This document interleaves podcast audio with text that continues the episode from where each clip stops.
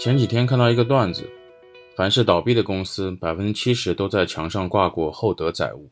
如果还挂过天道酬勤，倒闭几率再增加百分之十五。如果以上两种和上善若水与宁静致远同时出现，基本没救，倒闭几率百分之九十九。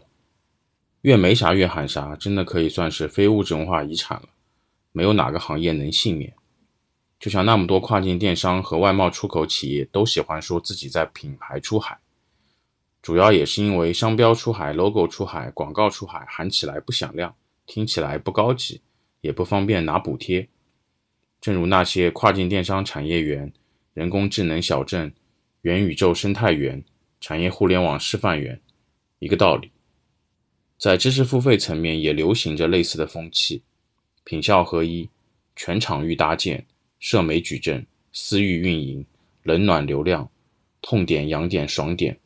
品牌营销、贸易、零售，明明都是传统概念，突然又要整出这么一堆，要么病态，要么自相矛盾，要么没有必要的行业黑化。虽然这样能使培训行业欣欣向荣、百花齐放，但也容易让学习者消耗更多不必要的时间，让执行者尝试更多不必要的弯路。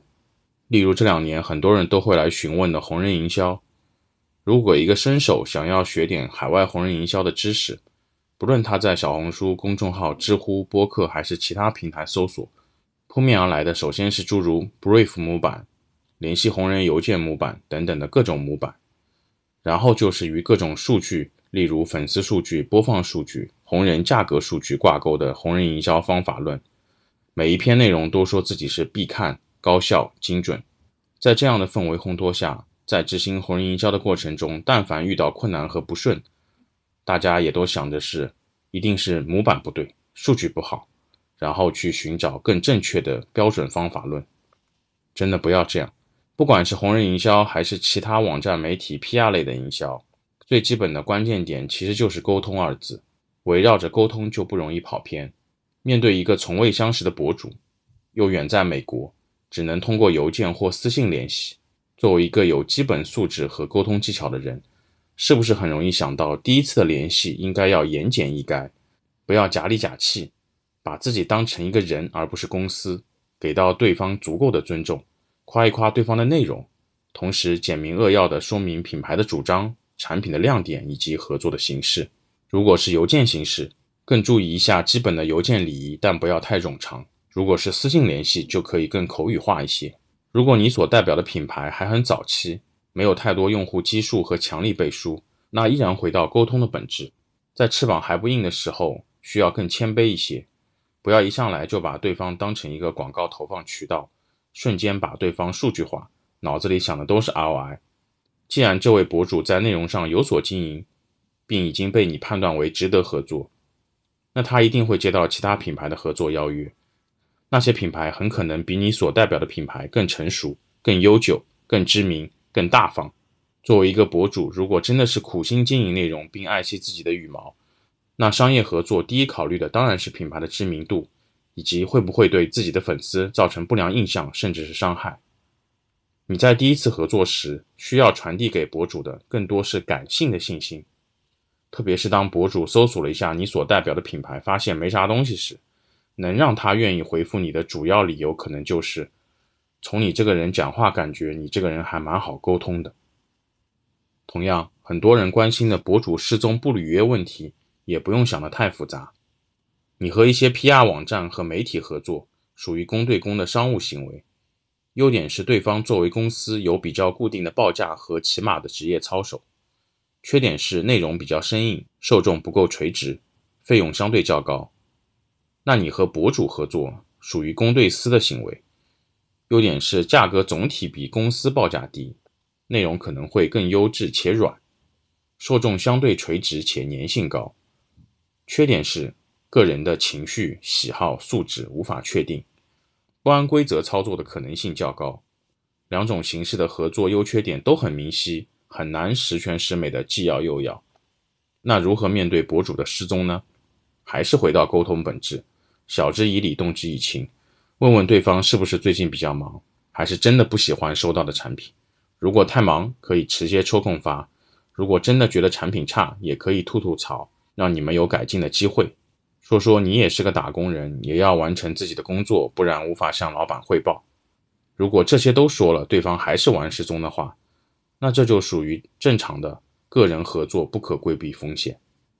沟通这件事，不要过于追求模板的原因就在这里。同样，有很多工具可以事先看一下博主的数据，固然好，但这些数据也依然只是一个基本盘的评估而已。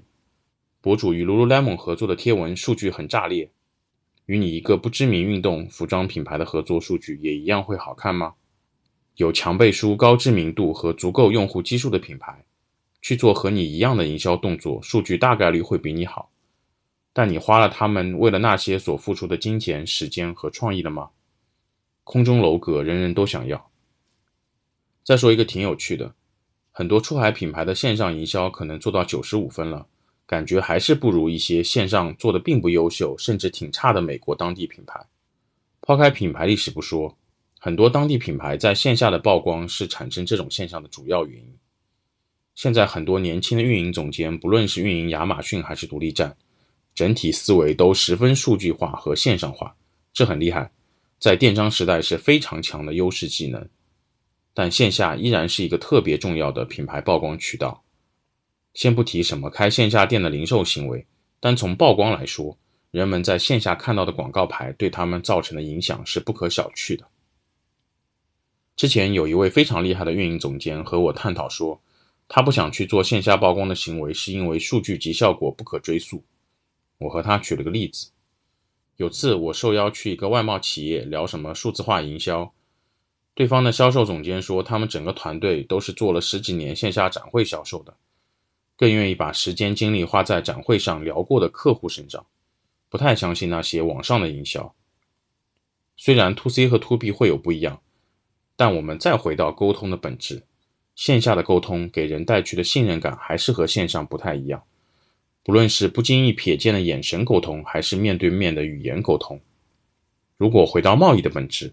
一个出海品牌如果能有线下的曝光渠道以及 to B 的经销渠道，为什么要去回避呢？这些都是特别传统和成熟的商业行为，只是对于电商来说不够线上罢了。在线上拼亚马逊广告、Facebook 广告、短视频、长视频、SEO、SEM，线下却完全忽略，其实是有违零售、贸易、营销的本质的。举这两个例子，希望能在过多的噪音中给大家带去一点返璞归真。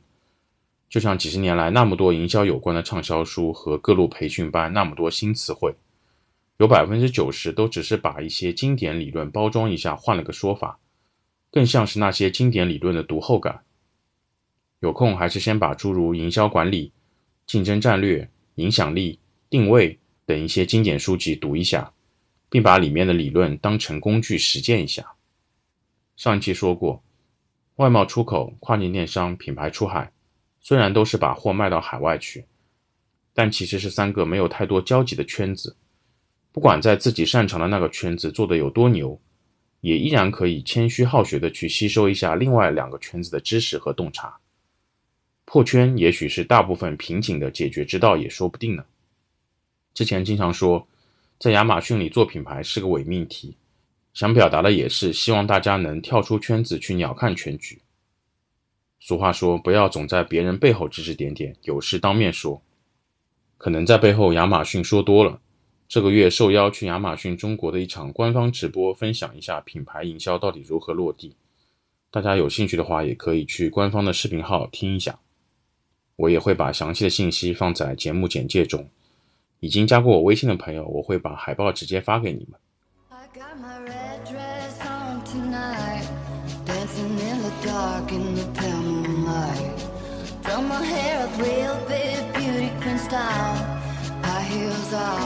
I'm feeling